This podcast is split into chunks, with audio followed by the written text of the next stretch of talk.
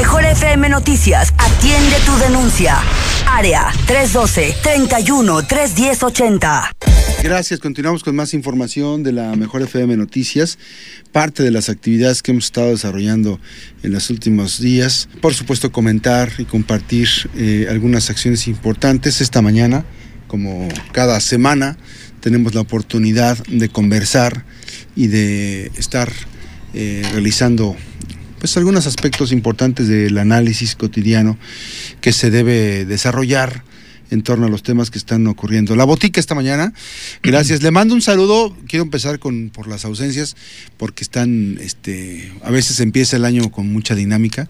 Y bueno, pues este, saludamos con mucho gusto a Miguel, Miguel Ángel Chávez, que está eh, próximamente se va a incorporar ya este, sin ningún problemita, pero ahorita está realizando algunas acciones importantes de carácter personal. Y por supuesto también a mi querido Fernando Álvarez Luján que eh, a ver si a ver si hay oportunidad de eh, que se incorpore en un momento más. Si no bueno pues este, le mandamos un saludo eh, muy afectuoso muy caluroso pues porque sabemos que anda resolviendo algunos temas particulares algunos temas personales. Bueno gracias a Eloy García mi querido amigo. Buen día, Max. Eloy. Con el gusto Muy buenos días. y saludar a todos los que nos escuchan esta mañana. Gracias. Eh, bueno, hay para, para abrir este para abrir boca, como quien dice, sabemos que hay algunas acciones importantes que se tienen que estar compartiendo. Hemos estado viendo pues muchos temas importantes. Han estado fluyendo algunos temas importantes y nos hemos estado eh, eh, quedando con algunos temas eh, que tiene una secuencia, ¿no? Necesariamente. Y esto es el del carácter del de manejo de recursos económicos que se están presentando. Ya la semana pasada tuvimos la oportunidad, ¿no? De, tú tuviste la oportunidad de hacer una acotación en torno al tema de las personas que cotizan ante el ISTE y este y bueno pues este despavoridos salieron a dar información Finalmente se sabe que no son 150 millones de pesos lo que le da un analista, sino son 300, 350 millones de pesos que se suman a estos millones más que están ya este, generando pues un, una asfixia financiera al gobierno del Estado. Bueno, la asfixia ya lo hemos comentado, Max, es en varios rubros, pero eh, particularmente son adeudos al ISTE, lo que ya habíamos comentado y también agregamos que la lógica nos llevaba a pensar que provienen particularmente dos dependencias, eh, la Secretaría de Educación y la Secretaría de Salud, que son las descentralizadas por parte del gobierno de la República. Eh, luego entonces eh, se trata de una nómina descentralizada en donde el gobierno federal, días antes de la quincena, le deposita cuentas estatales eh, los montos suficientes para cubrir los compromisos eh, derivados precisamente de, este tipo de, relación contractual laboral para que el gobierno los aproveche algunos días. Ese es el espíritu principalmente del apoyo federal con la descentralización. Y en ella, desde luego, se incluyen las cuotas eh, respectivas a los organismos de seguridad social, a las instituciones de, seguridad social, como es en este caso el ISTE. Eh, lo comentamos aquí, lo recordarás, hablamos de 300 millones de pesos. en voz del gobernador creo que subió ya 50 millones de pesos más, 350 millones. Lo que viene a agregar más los compromisos financieros de la actual administración y que también debemos de decirle, eh, decirlo, esta deuda quiero pensar que no es exclusiva del, de lo que va del sexenio de José Ignacio Peralta. Eso sin duda. es sin duda. Eh, eso no exime de responsabilidad al actual gobierno. Que es el depositario de la institución. Claro, y que al final del camino es el responsable de la deuda, el gobierno del Estado independientemente de quien se encuentre al frente de la titularidad del Poder Ejecutivo. Y, bueno, Max, fíjate que esto también tiene que ver por algo que comentábamos antes de entrar al aire, al, aire que son las resistencias de algunos gobernadores para respaldar el nuevo sistema de salud que propone el presidente de la República y que prácticamente es una cobertura universal, es decir, todos los mexicanos con el simple hecho de identificarse tienen derecho y acceso a los servicios de salud. Eh, la verdad es que es ponerse a las patadas con Sansón, Max. eh, porque quien otorga la, descentralización es el mismo que la puede volver a concentrar. Me refiero es si la mayoría de los estados, como es Colima, eh, tiene una Secretaría de Salud descentralizada, en donde se le deja entre varios aspectos la responsabilidad al gobierno del Estado, al gobernador, al titular del Poder Ejecutivo, designar al secretario de salud. También es cierto que en un momento dado la federación puede ya desconocer la descentralización y volver a concentrar los servicios. Eh, recientemente se reunió el presidente de la República con gobernadores. Desde ¿La, luego, ¿La reunión de ayer? La, la reunión de ayer. Desde luego que debe haber estado incluida en la agenda de trabajo eh, este nuevo sistema de salud que propone el presidente y quiero pensar que la intención del mismo es hacer que se dé de manera tersa con los gobernadores, eh, sin dejar de insistir en mi reflexión muy personal que el sartén lo tiene precisamente por el mango el presidente de la República, porque en un momento dado puede determinar volver a concentrar eh, precisamente esos servicios y eso incluye todos los recursos financieros. Eh, creo que no le conviene a los estados. Quizá al, a quien recibe la prestación de los servicios sí, y más a los trabajadores ante el desorden que estamos viendo. Evidentemente que si la federación vuelve a manejar esos recursos, pues existirá el orden al que tiene acostumbrado ya la federación en cuanto a la erogación de las partidas presupuestales. Ahora, hay un dato que hay, hay qué bueno que, nos quedamos detenidos un poquito en este tema, Eloy, eh, que es un tema relacionado con el manejo de recursos. Yo, yo hacía esta reflexión el día de ayer en donde decía, los gobiernos de los estados tienen un libre manejo de presupuesto. Y ellos lo pueden decir, por ejemplo, para infraestructura pueden decir eh, N número de millones de pesos y desarrollarlo. Pero no necesariamente lo que se dice en el papel está plasmado en la realidad. Y eso nos remite a una observación que se hizo por parte de la, de la Auditoría Superior de la Federación, un análisis que se hizo del manejo de recursos.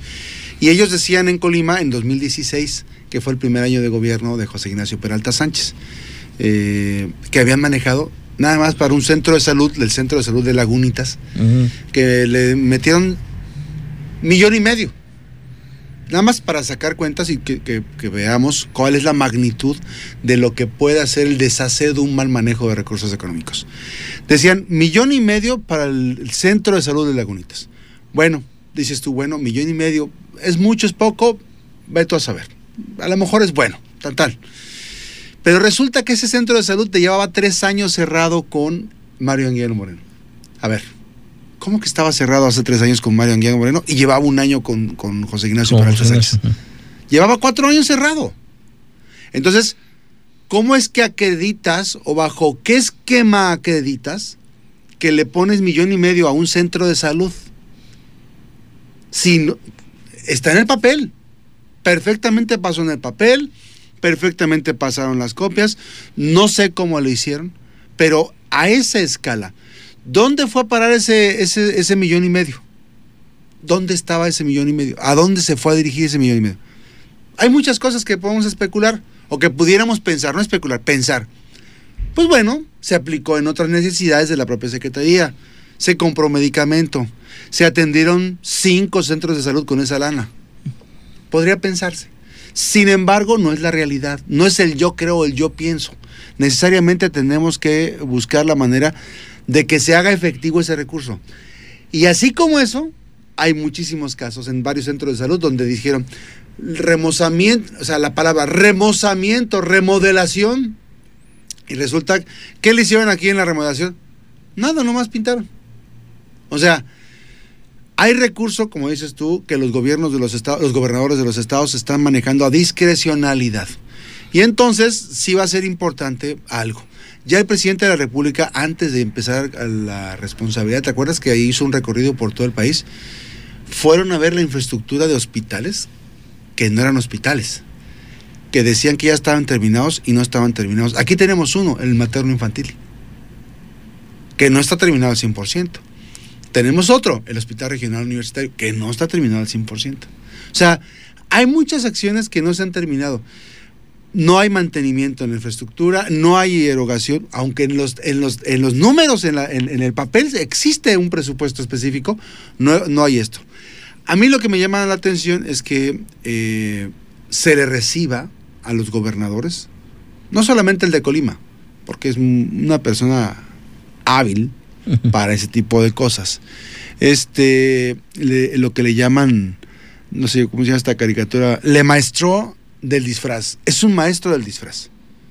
Porque él, cuando tenía que ponerse su relojito rojo, ¿no? De la cofradía relojito rojo, ahí estaban con los periodistas, con los, con los este, eh, cuates que manejaron este país a lo loco y que dejaron una deuda impresionante que llevaron al precipicio este país.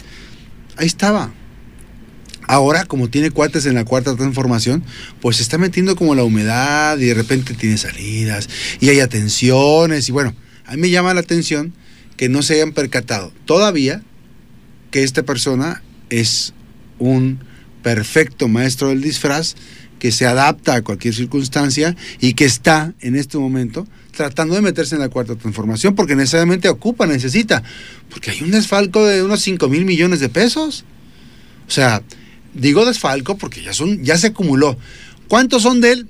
No sé cuántos sean de él, se tendría que hacerse un arqueo, pero hay deudas impresionantes.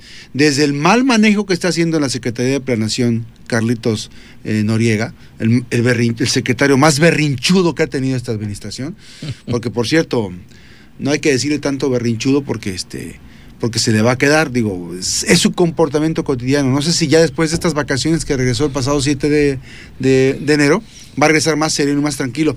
No les reconocieron hay algunos notificadores externos que no se les que no se les gratificó como se les gratificaba como un incentivo eh, por productividad todo lo que hacían. Y entonces me llama mucho la atención porque les quitan eso. Ellos lo llamaban aguinaldo. O sea tú le tú un bono de bueno si tú le llamas bono aguinaldo prestación compensación Estímulo la productividad. pero les contesta con un mamotreto de, de, que, no, que no hay ninguna relación contractual, bla, bla, bla. Cuando en años anteriores les han pagado ese bono. Entonces, bueno, ahí está. Ojalá que regrese más tranquilo. Tan, más, tan sencillo como decir no tenemos la voluntad. No, no, pero ya se había gestionado la voluntad en octubre, ya tenían, ya tenían previsto el recurso, ya habían hecho todo. Pero bueno, esos malos manejos de recursos tienen que observarse necesariamente, pero ya. No es posible. Se va a transitar, no es posible para ir a la pausa nada más, te voy a dar un dato. Ya empezó la estrategia de difundir el, el INSABI. La secretaria, Leticia eh, Delgado, fue a los centros de trabajo y empezó a difundir que, oiga, no hay medicamento, oiga, no hay esto, oiga, no hay, no hay este insumos para poder operar. No, pues es que vamos a recetar a las personas que compren la medicina. No, no, no, no, no, no, no, no. No les diga que la compren. A ver, ¿qué hace un médico? ¿Qué hace una especialista? ¿Qué hace una doctora, un doctor, un enfermero?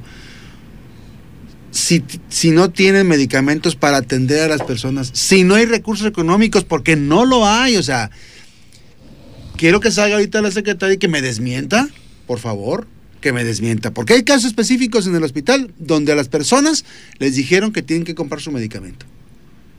Hay personas en específico, pero a los trabajadores les estaba diciendo que no, que no dijeran nada, que lo dejaran así.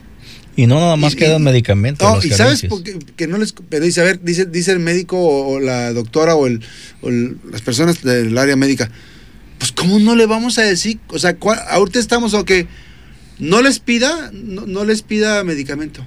Entonces, ¿qué va a pasar con los pacientes? Es lo que me, o sea, hay un contrasentido. Después de la pausa vamos a continuar con este tema en la mejor FM, este esquema gubernamental. Yo no sé si con esta cara bonita que quieren darle al INSABI a nivel federal y con el, hecho de decir si estamos apoyando al presidente, este, pero, pero se esté saboteando. Mm. Eso impresión me da con lo que están haciendo. Es un contrasentido que te digan no les obliga a comprar la medicina, permíteme, pero si no hay medicina, ¿de dónde va a salir? Me acaban de decir que no hay medicina en la farmacia, me acaban entonces, ¿de dónde va a salir la administración? ¿Qué? ¿Tienen que suspender los, los, este, los diferentes tratamientos? y se dejó de abatizar, se disparó el dengue. En Manzanilla ayer estaba eh, los moscos. Se disparó el eh, dengue, etcétera, ¿no? horrible.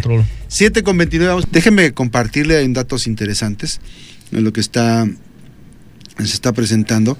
Le compartíamos eh, en redes que va a tener este su gira de trabajo por Colima el director general del Fobiste, el director del, del, ISTE, perdón, de Luis Antonio Ramírez Pineda, que es el, director general. De acuerdo a la información, viene a realizar diversas gestiones, precisamente eh, de cobranza.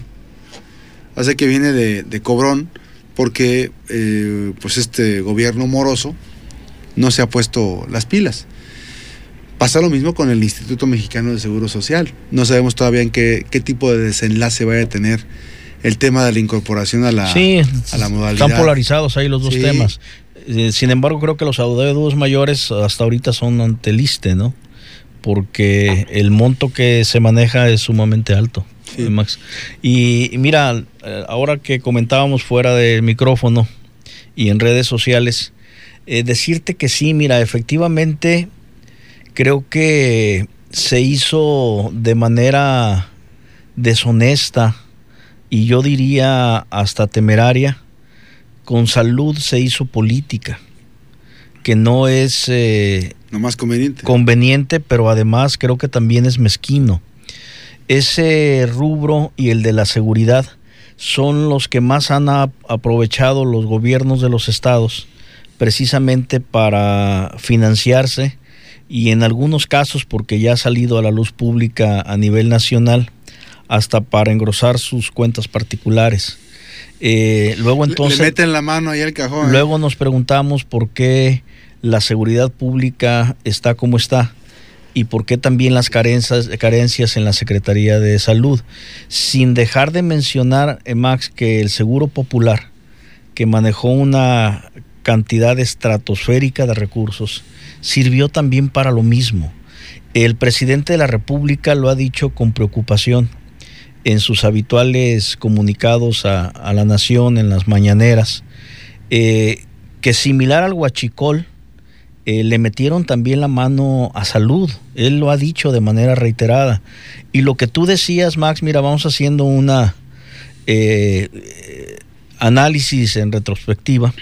Lo que hemos comentado, las obras simuladas, y luego, bueno, se sienten en nuestros amigos constructores cuando hemos generalizado, no hemos señalado a nadie en lo particular como para que se rasguen las vestiduras.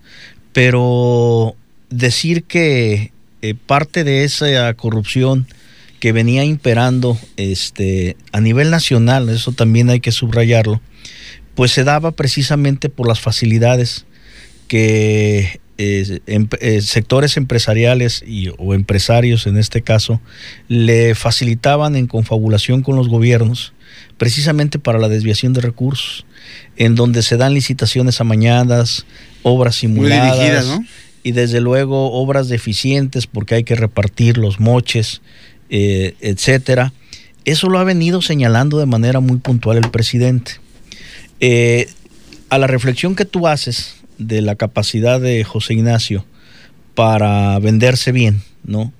Eh, yo quiero decirte que es un tema que he venido observando en el señor presidente de la República. En sus mañaneras está enterado absolutamente de todo. De lo que le preguntan, contesta, con cifras, con datos. Y si y, a veces se queda con algunos datos que no... Se lo reserva, se lo reserva. Eh, ¿Qué te quiero decir con esto, eh, Max? que yo veo muy difícil, muy difícil que logren engañar al presidente. ¿Crees que no engañan al presidente? No, no, no, Max, este, definitivamente no. Entonces, por eh, eso hemos visto tan derechito a José Ignacio Peralta, que me dicen que ya no le meten mano a los presupuestos federales. No, o sea, lo que llega el dinero. ¿Cómo dice el, dicho popular, el miedo qué? No anda en burro. Mira, Max, eso también nos debe dar tranquilidad. El presidente ha insistido, ¿no? Que con su actuar van a empezar a modificarse muchas conductas y acciones. Y yo creo que sí. Eh, si nos damos cuenta, eh, mira, lo acabas de decir. O sea, ya están pensando y recapacitando cómo van a operar de aquí en adelante. ¿Por qué? Porque creo que en el primer año de gobierno independientemente de que tiene sus detractores y sus opositores el presidente de la República, es que son los menos porque trae un 72% de aprobación. O sea, el, un porque por cierto, Colima es de los estados que mejor evaluado tiene el presidente. Tiene el presidente, así es. Y es el que mejor eh, ha... Eh, el que califica con mucha rudeza al gobierno de José Ignacio Peralta Sánchez. Hay contrastes, esto, mientras el presidente de la República está sumamente bien calificado. El otro está sumamente. El otro está reprobadísimo, el tipo. Así es. Entonces, eh, creo que el presidente ahí va. Eh, su unidad de investigación financiera, creo que es su punta de lanza. Eh, la encontró ahí el presidente para ir, este, pues esa enorme bola de corrupción, irla identificando en dónde está. Ya, por ejemplo, el fiscal general se quejó yo creo que se vio rebasado, ¿no? O sea, yo creo que se vio rebasado por una unidad de investigación financiera que lleva la nota, ¿no? Pero además la capacidad de despliegue que tiene, que por cierto, Santiago Nieto va a estar en los próximos días por aquí, este, de acuerdo a información que tenemos, eh, viene a dictar una conferencia. A mí me llama mucho la atención lo que dices. Voy por partes. Una de ellas es que, por ejemplo, eh, Ignacio Peralta, inicia el 2019, ¿no? Inicia el 2019 con una estrategia con broncas en materia, en la nómina de la Secretaría de Salud, ¿te acuerdas?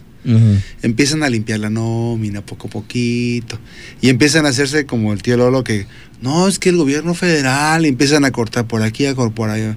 Los muchachitos que llegaban a, este, a recibir su, pues que supuestamente como empleo, empiezan a ser recortados, empiezan a recortar a otras gentes, empiezan a tratar de ser un poquito más claros en algunas otras cosas. Pues ya van en 680, ¿no? No, no, no, eso fue en educación.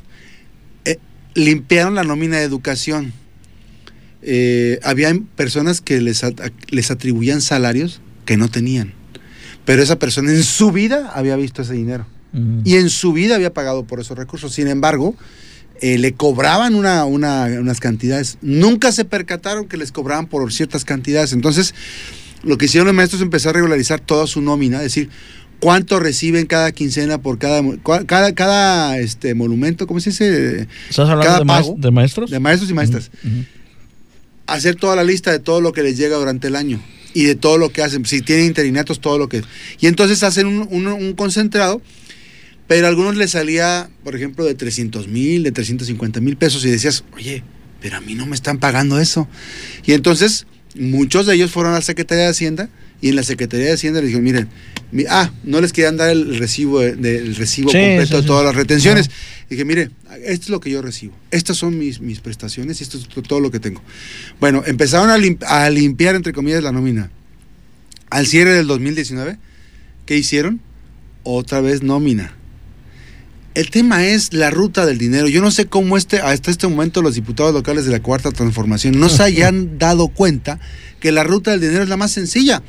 600 trabajadores, me decía, me decía una persona, tú no te explicas, o sea, ¿cómo fregados no te vas a explicar? Son 600 personas, son 300. Bueno, 200. Bueno, ya no 200, 100. ¿Dónde están esas 100? Yo sé que sí hay muchas personas y les, les obligaban a firmar un documento para que se retiraran. Pero es un escándalo que sean 600. Es un escándalo. Llama mucho la atención y se presta a malas interpretaciones. La pregunta aquí es, ¿cuántas de esas, pregunta, ¿eh? ¿cuántas de esas personas, 600, eran aviadores? ¿Cuántas personas hay de aviadores en el área de seguridad, que es, que es una nómina superinflada? ¿Por qué están corriendo a personas estratégicas? En, ¿Por qué corrieron? En esos 600 trabajadores. defensores de oficio, por Defensores de oficio, psicólogos, doctores. ¿Cómo es? Es una estupidez. Imagínense qué persona no tienen a cargo. No tienen a cargo el gobierno. Este cuate viene de visita, revisa lo que hay, cuánto de dinero en Ciapacop, agarra. ¿Cuánto de dinero en la Secretaría de Finanzas? Bueno, ahí se van a michas con el de finanzas. Y entonces empiezan a hacer este tipo de movimientos. O sea, no me explico cómo no se dan cuenta de las, de las decisiones que tomaron. Hay personas, por ejemplo, te voy a dar un, dato, en la Secretaría de Desarrollo Social. Ponen la cabeza, pues, los secretarios y los directores, o sea, los secretarios le piden a los directores, póngame tantos números. Y ellos se van a los números. Los secretarios viven bajo el terror. Fíjate, pero además les dicen, ponme a, la cuota de la secretaría son de tantas, ¿no? corren de la Secretaría de Desarrollo Social a una señora grande que tiene muchos años. Sí, eh, Porque además se no hace- es el único caso. ¿eh? Pero además se, se hace cargo de su mamá. No es el único caso. Era la única fuente de trabajo. ¿Y sabes cuánto representaba el ingreso mensual? 8 mil pesos. Qué poca, Sí, qué eh, poca consideración. Yo creo que es, es parte del caos que hemos comentado, Max. Eh, eh, yo quiero puntualizar, y además con mucho respeto, que evidentemente una de las grandes ofertas de José Ignacio como candidato fue precisamente su conocimiento, se decía, amplio en materia económica y financiera Pues no estuvo en la. ¿En qué escuela estuvo? En la que era, Essex, ¿no? eh, Essex, que era lo que el, el talón de Aquiles no era, sigue siendo, ¿no? La cuestión financiera para el gobierno del Estado. Así es. Y lejos de eso, eh, la situación ha venido, conforme avanza su sexenio, empeorando. ¿no? Ya hemos comentado y sería repetitivo la cantidad de empréstitos, ya hay más para este año, eh, adeudos a los maestros, adeudos a los trabajadores, eh, adeudos al ISTE, una Secretaría eh, de Salud sumamente comprometida en cuestión financiera. ¿Asfixiada? Eh, asfixiada totalmente. Y bueno, ahora mira, eh, ¿en qué culmina? Bueno, no culmina. Uno de los, hasta ahorita, eh, uno de los males eh, más eh, determinantes y además lesivos, diría yo, es precisamente el primero de esa magnitud, es el despido de 680 trabajadores. Ya hay voces que empiezan a exigir que se publique quiénes fueron los trabajadores es. despedidos, porque lo que aquí comentamos con oportunidad, eh, corren rumores, se dice, eh, desde luego sin tener la certeza, de que parte de esos despidos eran eh, trabajadores ficticios que se aprovechaba la tarjeta bancaria para, el orde- para ordeñar nómina. Eh, Que por cierto la ordeñaban en, Banor, en Banamex. y, y esto podría cali- clarificarse, Max, si los diputados locales, independientemente ¿eh? Del partido por el cual Sí. arribaron, eh, si cumplieran con su responsabilidad y pusieran a funcionar los órganos fiscalizadores, como lo está haciendo el presidente de la República a través de la Unidad de Investigación Financiera, o como lo está haciendo el Congreso de la Unión a través de, de precisamente de la Auditoría Superior de la Federación, pues tendríamos los colimenses mayor claridad y certeza si efectivamente es cierto lo que se dice o si el gobierno del estado está exonerado en eso que se supone y que se ve obligado ante las penurias financieras a despedir trabajadores, ¿no? Eh, yo creo, este Max, que los gobernadores harán bien en empezar a revisar sus cuentas, porque mira, la mayoría de las obras que se realizan o se ejecutan en los estados hay aportación federal. Y esa aportación federal ahorita sí está lejos de ser negociada en el caso de que se den malos manejos y como se acostumbraba, ¿no? Sí, acabo- Con- ya iba por el 30%. con un de- presidente de la República fin, con una mayoría en el Congreso, las auditorías superiores de la Federación eran solamente comparsas o servían para perseguir enemigos, ¿no? No, lo- hay una este, hay una que te voy a aplicar nomás para un comercial No, muy adelante. breve que en eso de las obras para cumplir la reglamentación este hubo quienes piden no este hazme una fachada y tomaban fotos de la fachada como para decir que la obra estaba terminada Sí. cuando era un cascarón Y, y bueno, ahora con un presidente de la República, con una política pública distinta, enterado de lo que pasa con los dineros del pueblo, eh, preocupado porque se inviertan, ha venido acotando. No, mira, el- la desaparición del, del seguro popular, pues evidentemente obedece a que encontraron la cueva de Alibaba, ¿no? O sea, o sea evidentemente a eso obedece. Eh, y conforme a- a- avanzan los meses, cada vez se cierra más la pinza, Max. Así es. Mira, este, el- el- la situación es tal, Max, que no aguantaron ni el primer año los gobernadores. O sea, no llegaron con recursos para cubrir este, sus compromisos más importantes y prioritarios, ¿no? Como los aguinaldos de los trabajadores. Tuvo que venir nuevamente la federación a corregir la página y a no lesionar a tanto trabajador y decir, bueno, aquí está lo que ocupas para pagar este, los aguinaldos. Eh, tendrá... También el Judicial, ¿eh? no, pues es, el mal avanza, ¿no? Eh, y el mal ejemplo. Tendrán, Max, los gobernadores de los estados que entender que hay una nueva realidad nacional en el manejo de los recursos públicos. Eso ya es una realidad. Y el, el gobernador que no esté a esas alturas de miras tendrá serios problemas financieros. Y también es evidente que conforme esos recursos se controlan y se fiscalizan, pues el recuento de los daños para aquellos que estaban acostumbrados a vivir ¿sí? de esa sinergia entre el, entre el sector empresarial y el sector público para repartirse obras, para simular otras, para eh, agarrarle aquí, agarrarle allá, pues son precisamente quien ahora enfrenta problemas económicos, Max. Y eso es una buena noticia para el país, porque quiere decir que los recursos empiezan a aprovecharse. el, el, tema de la Secretaría de Salud, no nada más en Colima, es realmente preocupante. Comentábamos fuera de micrófonos y en las redes, en los, a través del internet hace rato, Max, que si te fijas cómo aumentaron los casos de dengue, este, se cerró con una cifra altísima. Bueno, pues cuando dejas de combatir al vector, pues precisamente se, se viene el, reapunte de la enfermedad. Ayer en Manzanillo decía una persona, no le gusta polemizar, no le gusta, este, que estaban infestados de, moscos, infestados. Yo no sé eh, hasta dónde llegue también la responsabilidad del ayuntamiento de Manzanillo.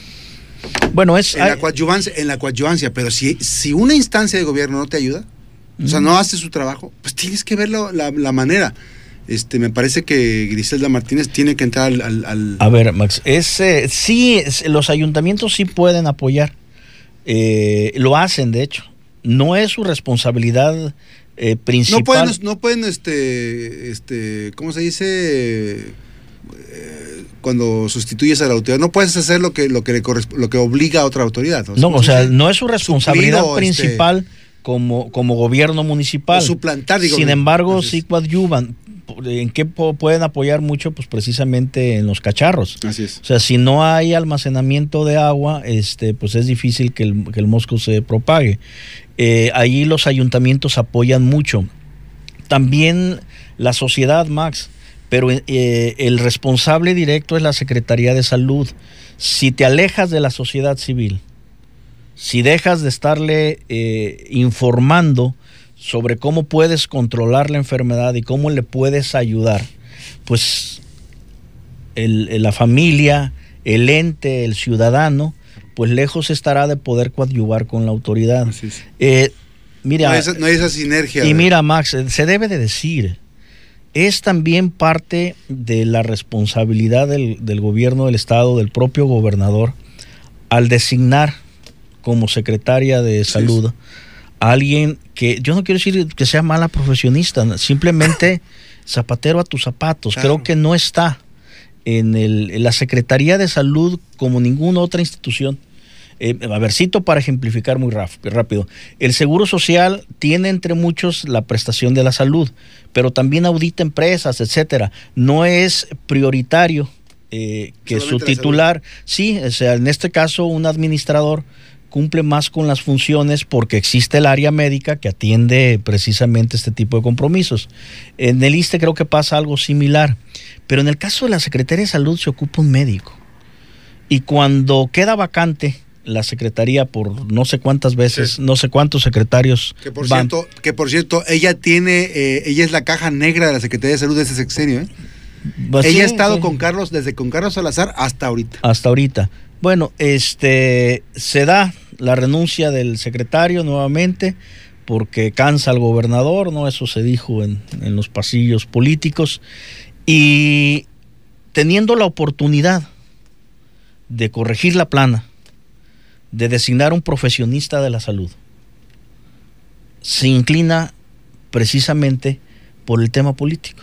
Porque aquí en China es difícil tratar de justificar que la actual secretaria pues, es hermana de Mario Delgado. Así es. Alguien que tiene presencia en la cuarta transformación.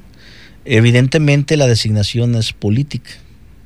En lo que menos se pensó fue en la salud. Y cuando este proceso se da, eh, se dijeron varios nombres, ¿no? De gente con mucha capacidad, además acreditada y Claro. demostrada, que ha hecho carrera en el sector. Pero, pero te voy a decir una cosa, que ya había un compromiso expreso, ¿eh? O sea, no solamente eso. Ah, O sea, había un compromiso expreso de nombrar a, un, a una persona especialista en la salud, pero que además tenía el ADN de lo que estaba ocurriendo en la Secretaría de Salud. y finalmente no se hace. Eh, no sé si tú recuerdas, yo trabajé nueve años para la Secretaría Sí. de Salud. Eh, trabajé con tres secretarios de salud. El último con quien tuve la oportunidad de trabajar con tres secretarios. ¿Enríquez Casillas? Eh, no, eh, fue el doctor Cárdenas, el Ah, doctor, con él ingreso a la Secretaría de Salud. El doctor Recién Rogelio la- Cárdenas, de- recién- no, pues recién eh, hice mis prácticas Ah, profesionales y el día que las concluí me contrataron. Eh. Rubén Darío Enríquez Casillas, Ah, Enríquez Casillas, y, pues. y el último, el doctor José Rivas. Guzmán, eh, un excelente secretario, debo Tipazo, decirlo. además hay que decir que, que en, el, en, el, en el IMSS, eh, a su paso por el IMSS, otra vez con muy buenas cartas Es credenciales. un servidor público acreditado. Impecable el trabajo. Eh, puedo decir porque conozco su trabajo honesto y con una enorme capacidad eh, por desarrollar y por aportar en temas de salud. que además de hay que salud decir un, comercial que él junto con otros amigos, ¿no? Mm. Este, tuvieron a su responsabilidad eh, la parte de la salud de, de las personas en distintos momentos de su propia generación, ¿no? Este, Sí, forma parte de un grupo, de médicos que se destacó a nivel es. nacional, el doctor Cumate, entre ellos. el eh, que salió del PRI, ¿cómo se llama? El doctor que fue rector de la UNAM, se me escapa ahorita el nombre, y que estuvo también al frente de una responsabilidad. O sea, hay, hay gente que está, que está con un perfil específico y que, puede- que puede me- mejorar esta, esta situación. Pero lo que dices tú es, es, eh, bien, y abundaría yo, desde mi punto de vista, dices tú, apuestan por el tema político. Yo lo vería como, como esto. Como tab- tabla de salvación. No, mira, hay un tema, hay un tema que me preocupa más. Y, Ujú. y a lo mejor puede ser desde de cómo veo yo la salud. No digo que no la veas tú también así, y ahorita que lo comente, te- me vas a dar la razón. El hecho de que hay una actitud de desprecio del gobernador para la salud de las y los colimenses. Y pongo, Pero la seguridad.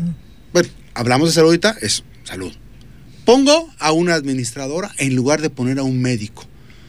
Voy a atender la salud de las y los colimenses porque es una potestad del Estado con una administradora, con una Sí, licenciada. claro, claro. No le estoy restando capacidad a la, a la señora, No. Pero yo les estoy dando una, un, un hecho Ni el específico. derecho al gobernador de designarlo. Ella, en los recorridos que ha hecho, dice, oiga, no hay medicina. Ah, pues este, les vamos a pedir que, no les pida que compren medicamento. ¿Cómo no les pido que compren medicamento? Fíjate, ¿cómo está la, o sea, cómo se concibe esa parte? Y vemos que el gobernador se anda placeando con la secretaria de gobernación, con el presidente de la República. Eso es lo que me preocupa en realidad. Hay un desprecio hacia la población, porque esos cuates no se atienden aquí. No, claro. Este, y bueno, eh, con la los salud faciales, los jugar. faciales y, las, y las, ma- la- masajitos se lo hacen en otras partes, en spas y todo. O sea, ellos tienen otro nivel de vida, pero la salud de las y los colimenses les ponen en manos de una administradora que por más capacidad que tenga en temas médicos no te puede recetar un paracetamol. Mm. Por más capacidad que tenga en estudios, en maestrías y doctorados, no puede decirte cuánto lleva de insulina un diabético o cómo le tienen que hacer al tema de del, este, del- los riñones, la atención de los riñones, la hemodiálisis. Se requieren especialistas. No puede ser, no, no puedes improvisar. No estamos hablando de un área como la del IMSS o como la del ISTE que tienen que ser un perfil necesariamente diferente, ¿no? Que entienda la dinámica de todo un concepto. ¿no? Ahora, eh, esto, ahorita ya vamos a ir a la pausa, sí, ¿verdad? Bueno, vamos a cerrar Manzanillo. Es- Este, nada más para cerrar Manzanillo, Ah, perfecto. Eloy. No, no, lo que lo, yo eh, creo que ya me has escuchado esta reflexión. Creo que a José Ignacio le encanta ser gobernador, pero no le gusta gobernar. O sea, le encanta toda la parafernalia que, que rodea a la investidura del gobernador. ¿Cómo se le dice? Pero es un gobernador ausente, totalmente omiso, ¿verdad? Le gusta la farándula, le gusta ser farsante. le gusta ser gobernador, pero no le gusta gobernar. Creo que y lo más triste es, es eso, el tema. que cuando se toman, cuando hay necesidad de tomar eh, decisiones, no está. ¿No? Y el recuento de los daños cada vez es más, Max. Eso es lo más lamentable. Los, los, los hechos nos están demostrando la incapacidad de quienes votaron por José Ignacio Peralta Sánchez, se equivocaron. Tiene, todavía tiene que un, año. Un año, 22 meses más o menos. para, ojalá, 21 ojalá y termine bien su sexenio. Yo no, no le deseo. Yo espero que nos vaya mejor ahora que se está, eh, ¿cómo se le llama? Esta conversión camaleónica salió del... No, es que muchos dicen salió, no, no, no, de ahí no salió, yo no voy a decir eso. Él es una... Es una Metamorfosis. metamorfosis camaleónica. Y entonces lo vamos a ver medio moradito. Eh, Mira, Max, yo espero, yo espero y la relación con el actual gobierno federal y su dinámica. Sirva. Yo creo que a lo mejor eh, para José Ignacio es más benéfico el cambio de timón en el, en el ejercicio del Poder Ejecutivo Federal. Quizá eso al final le, lo lleve a terminar bien su sexenio. O sea, que entregue la estafeta que antes. desde aquí lo digo, me daría mucho gusto Que, que, le, que que entregue antes el gobierno. O que se corrijan, como tú decías, ¿no? Que vienen ya corrigiendo, revisando nóminas, etcétera. Y quizá le sea benéfico. Este, es. y la verdad me daría gusto. Lo digo con toda mi verdad. Gracias, el Manzanillo, la 96.1. Gracias, muchísimas gracias. Nos encontraremos la botica la próxima semana. Cada día en la mejor FM Noticias de 7 a 8 de la mañana a través de, también de las 6.90 de amplitud modulada. Saludos. Bueno, eh, vamos, ya estamos por concluir. Y vamos a rescatar una de las eh, de los eh, comentarios que hacen en Facebook. Nos habla Sergio Ceseña de que los agremiados de la sección 39 del- eh, están en el limbo jurídico. Los 39 del CENTE estamos excluidos de la ley de trabajadores al servicio de gobierno del Estado, ayuntamientos y municipios y organismos descentralizados. Eh, además, la nueva ley de pensiones, haciendo alusión a esto, lo reafirma nuevamente y se limita a decir que creará una ley acorde a los agremiados de la sección 39. Hasta hoy nada. Quienes diseñaron esta ley son los primeros en violentarla, pero claro, Heriberto Valladares defiende con todo el magisterio estatal. Bueno, ya que hablamos del magisterio, ahí está la denuncia, esto hay que darle seguimiento. Ha estado Heriberto Valladares en, en diferentes escenarios, diferentes entrevistas. Yo les reitero, no hemos tenido una entrevista, pese a que nosotros como medio de comunicación estuvimos entrevistando a las y los eh, dirigentes eh, magisteriales en su momento cuando empezaron a hacer denuncias y que tenían la intención de empujar y de que se cumplieran las obligaciones del gobierno del Estado, el patrón de, los, de las maestras y los maestros de la sección 39. Pues bueno, se nos cerró la puerta, se nos eh, limitó ya a las entrevistas y no, sí, no, no, no, no nos dieron, ya no nos dan este entrevistas, vamos a seguirlas buscando, vamos a seguir pugnando por todo esto y obviamente que eh, vamos a pugnar porque se cumplan la responsabilidad. También eh, decirte que hoy viene Fernando González. Es el, el- quien está eh, con el tema de este de las redes progresistas, está realizando un recorrido en el país. Este, muy activa el de Bester Gordillo, muy activa. Y le parece que les va a meter un sustito a los del CENTE, ¿no? Dicen, la, la única cuestión que le dicen que, que no puede participar en la sucesión del, del CENTE es porque no ha pagado sus cuotas, imagínate. O sea, Fíjate, Max, que la fortaleza del Vester radica precisamente en el abandono que el CENTE ha dejado a sus agremiados. Yo creo que hoy como nunca eh, se encuentra prácticamente abandonado el magisterio y en Colima más. Eso eh, se nota. Están solos los maestros, eh, el- su líder en, en magisterial no nada más está distante de las carencias de los trabajadores. Creo que eh, también guarda un silencio que lleva a pensar eh, que tiene acuerdos ¿no? con la parte precisamente que tiene la obligación de cumplir el magisterio y que mm, particularmente me refiero al gobierno del Estado eh, a través del Instituto de Pensiones. Es cada vez más cada vez más son las voces de los maestros de Colima, de los profesores, eh, a mí me gusta hablar, utilizar el término en lo general, eh, que se quejan, Max. Eh, creo que el magisterio colimense y su sindicato llegó a ocupar un lugar preponderante en la actividad, en la vida del Estado mexicano y desde luego en las entidades federativas. Al ser un gremio pensante, instruido, con escuela, eh, llegaron a ser tendencia a nivel nacional y hoy por hoy creo que es un sindicato muy demeritado. Ahí radica la fortaleza de El Creo que con ella vivieron mejores tiempos. Eh, los maestros mexicanos. No, no, se, no, se, vendían, no se vendían sus, dije prestaciones, ¿no? Eh, no se vendían sus prestaciones, no se vendía, no se ponían como carne de cañón. claro, ni como tapete. Este, y yo creo que de ahí radica precisamente la fortaleza del Vester, porque el magisterio se ve mejor en los tiempos del Vester que en los actuales. Eh, yo creo que como nunca eh, la dirigencia magisterial se vendió al poder ejecutivo, ¿no? Sea este federal o estatal. Y eso pues le resta credibilidad, este Max, les, les resta fortaleza. Y en el caso de Colima, pues bueno, vienen padeciendo una serie de problemas, eh, ausencia de, de atención médica, aunque el gobierno, del Estado no se cansa de decir que sí cuentan con esa prestación. La verdad es que no los reciben ya en las clínicas a los maestros, no hay medicamentos en farmacia, etcétera. O sea, no tienen acceso a sus préstamos, pensiones no los atiende. Es un problema cada vez más serio el que vive el magisterio, con una dirigencia cada vez más omisa de su responsabilidad.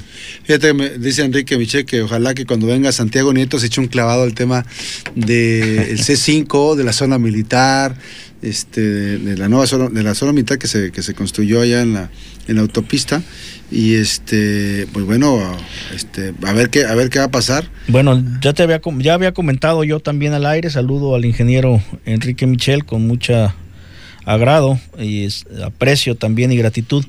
Este decirles que yo tengo conocimiento de al menos una investigación ya en Colima que avanza todos los días eh, independiente de la operación Zafiro, que ya se tiene conocimiento, que hay una investigación al respecto, también ya se empiezan a fiscalizar algunos recursos federales eh, que fueron precisamente eh, depositados en cuentas estatales para fines particulares. Como en el caso de Operación Zafiro, pues es algo también similar, ¿no? Son fondos públicos. que además es, es, de lo más corriente que puede haber, haberse diseñado. La, a una de las personas que le depositaron en esta Operación Zafiro, le depositaron lana de gobierno de Colima, eh, la persona es de escasos recursos. Sí, no. No tienen de verdad ni en qué caerse muertos. Y, viven en la miseria. son cuatro, cinco. ¿no? Hicieron una empresa fantasma. Por ahí vi la, en la, miseria. Yo creo que debe haber un castigo ejemplar que no se debe dejar pasar. Alguien tiene que ir a parar a la cárcel por ese tipo de, excesos y me parece que, tendrán que hacer el gobierno porque más que castigos ejemplares o que les llaman, miren, no, la ley se debe aplicar. De lo contrario vamos a caer en otro esquema que no. Pues miren, hasta ahorita el presidente de la República no ha dejado un solo caso sin denunciar. ¿No? Este, yo creo público lo y sin presentar las denuncias correspondientes. Eh, desde luego que ahí las fiscalías tendrán que, eh, la fiscalía, perdón, eh, general de la República tendrá que trabajar al respecto. Es, tiene mucho trabajo porque le han venido denunciando cada vez más hechos de corrupción. Este, en el caso de la operación Zafiro, pues cada vez alcanza proporciones mayúsculas. Que sabías tú que está ligada la operación Zafiro al tema de, de de este desvío de recursos del gobierno de César Duarte. Sí, sí, sí, y, y, y todos los caminos llegan de ese, de ese fraude millonario, de esa estafa, este, llegan, todo ese camino llegan a Malio Fabio Beltrán. Al PRI, para campañas electorales. anda ahí, anda muy este. Sí, pues ya. Pero además lo que me llama mucho la atención. los lobos se convirtieron en corderos. No, pero, pero es Los que retaban. Es impresionante. Ya se cansaron. No, oye, cuando vino aquí Malio Fabio, que tuve la oportunidad de entrevistarlo, muy arrogante, muy, este, queriendo hacerse el chistoso. Pero ahora, ¿cuántas empresas están ligadas O sea, cuatro, imagínense usted, un político, un político que vivía de la política como funcionario público, que manejaba un presupuesto, pero además tenía la capaz, tenía la habilidad y esa red de complicidades para crear empresas y ser, eh, ¿cómo se llama? Empresas que ministraran eh, bienes al, a la Secretaría de Salud. Así podemos observar que había empresas que, políticos estaban asociados con farmacéuticas. Y si te vas al tema de seguridad también. Que el caso de Colima, imagínate, hay un dato que no se sabe, eh, que habría que preguntarle, a cuenta de que Seguritech tiene antenas, antenas, es pregunta, a cuenta de que Seguritech tiene, bueno, vamos a empezar otra vez, es verdad que Seguritech tiene antenas, en los instaladas en los en los eh, todo indica en, que sí. en la clínica en, en los este, centros de salud de la Secretaría de Salud qué tipo de información qué tipo de beneficios tienen las personas por dejar eh, el gobierno por dejar instalar una antena de ese tipo porque se supone que están usando la infraestructura del gobierno para una actividad privada y esos acuerdos de acuerdo a la información se dice están este, autorizados para la empresa Seguritech. Es probable. Habría que ver. son los rubros en donde más metieron mano, seguridad, eh, educación y salud, fíjate nada más. Sí. Ah, temas eh, prioritarios de cualquier sociedad. Sí, eh, yo creo, Max, te insisto, cada vez soplan mejores vientos. no sé cuánto tarde el presidente en poner orden, pero hasta ahorita no va mal hasta ahorita no va mal. Mira, este, ahora que nos enteramos, en tan solo cuatro meses, la familia de el ahora detenido y sujeto a investigación en Estados Unidos y exsecretario de Seguridad Pública, García Luna, eh, con Felipe Calderón y también funcionario en temas de seguridad con el propio Vicente Fox, te das, eh, o sea, te das cuenta que en cuatro meses compran inmuebles de lujo en Estados, Unidos por más de 6 millones de dólares. O sea, eh, yo creo que es imposible justificar de dónde obtiene esos recursos. O sea, se gastó en cuatro meses en bienes inmuebles 6 millones de, dólares. Eh, tenía actividad empresarial antes de ser funcionario nuestro exsecretario de Seguridad Pública. O sea, Max, eh, son temas que por más que te desgarres las vestiduras, por más que trates de justificar, por más que quieras decir que es un tema político, no lo podrás justificar. No, y ofende, pues insulta. y es un, y es un solo caso, Max. O sea, creo que este país perdía eh, toneladas de millones de pesos en eh, sexenio tras sexenio. Así es. ¿No? Y trienio tras trienio también, o sea, porque no crean que... Solo que, nada más federal. No, no, no, Oye, y nada más para cerrar, este... La unidad de inteligencia financiera quedó, es un tema que quedó ahí porque lo comentó él hoy, sobre el fiscal general de la República, que tuvo una especie de queja. Este, hay un dato muy importante eh, el presidente de la República le manda un mensaje muy específico a Hertz Manero. Sí, estaba enterado, dijo. Hertz, Manero se, se, eh, victimiza con, el tema, con los temas relacionados a, lo que es su trabajo y critica la unidad de inteligencia financiera. Ojo, se llama unidad de inteligencia financiera. Los movimientos que ha hecho hasta ahorita han sido impecables, porque han sido de manera muy inteligente. No hay, ningún caso. De manera muy inteligente. Pero, pero que además, este, las decisiones que se han tomado de asegurar, eh, de, inmovilizar cuentas, tienen una, una, una, eh, un esquema para decir, bueno, para investigar, detienen, este, ¿cómo se llama? Inmovilizan, investigan y si hay al lugar liberar los recursos, lo liberan. Pero me llama mucho la atención este tema porque el fiscal general de la República eh, no debió comportarse así porque manda un pésimo mensaje, manda un mensaje de debilidad. Y hay Eh, y de confrontación. De también. confrontación, pero de ahí hay en la unidad de inteligencia financiera de Santiago Nieto y, y este, una consistencia. Al principio decía, bueno, ¿por qué los casos? Bueno, se están socializando los casos hasta donde se pueden socializar.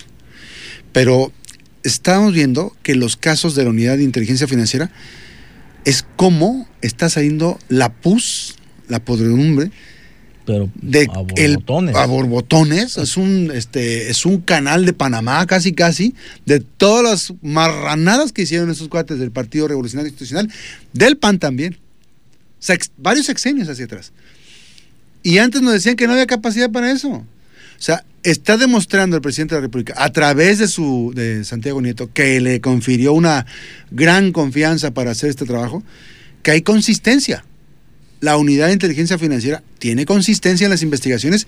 Vamos, no sé cuánta gente está trabajando en la unidad que te dé resultados. Hasta Y ahorita finalmente- lleva un trabajo impecable. Finalmente tienen jaque a, tienen jaque a varios en diferentes este, vertientes, los tiene ahí tranquilitos y hay otros Oye, que están y eso que dicen- muy dóciles. Y eso que dicen que es tonto el presidente. Ahora imagínense si fuera inteligente. Imagínense. Muy bien, Eloy.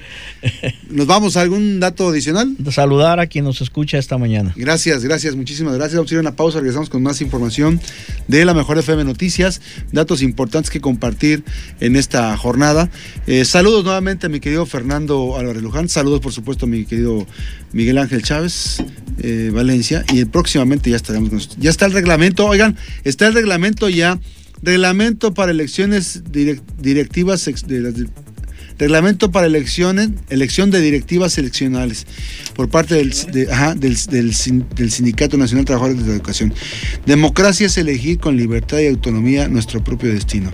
Y eh, obviamente que eh, viene el reglamento para las elecciones directivas, hay diferentes, capítulos, eh, los objetivos, los principios, eh, los criterios de interpretación, eh, derecho a votar, derecho a ser votado, requisitos específicos de elegibilidad, forma de elegir precisamente las directivas seccionales sindicales, cargos de elección del comité ejecutivo seccionales, cargos de elección del comité se- seccional electoral, en fin, autoridades electorales sindicales, todo el procedimiento es todo un manual muy completo para que no vayan a hacer chanchullo. Y bueno, en la sección 39, pues están pariendo chayotes, están pariendo chayotes porque no hay en la puerta, no hay en cómo detener lo inevitable.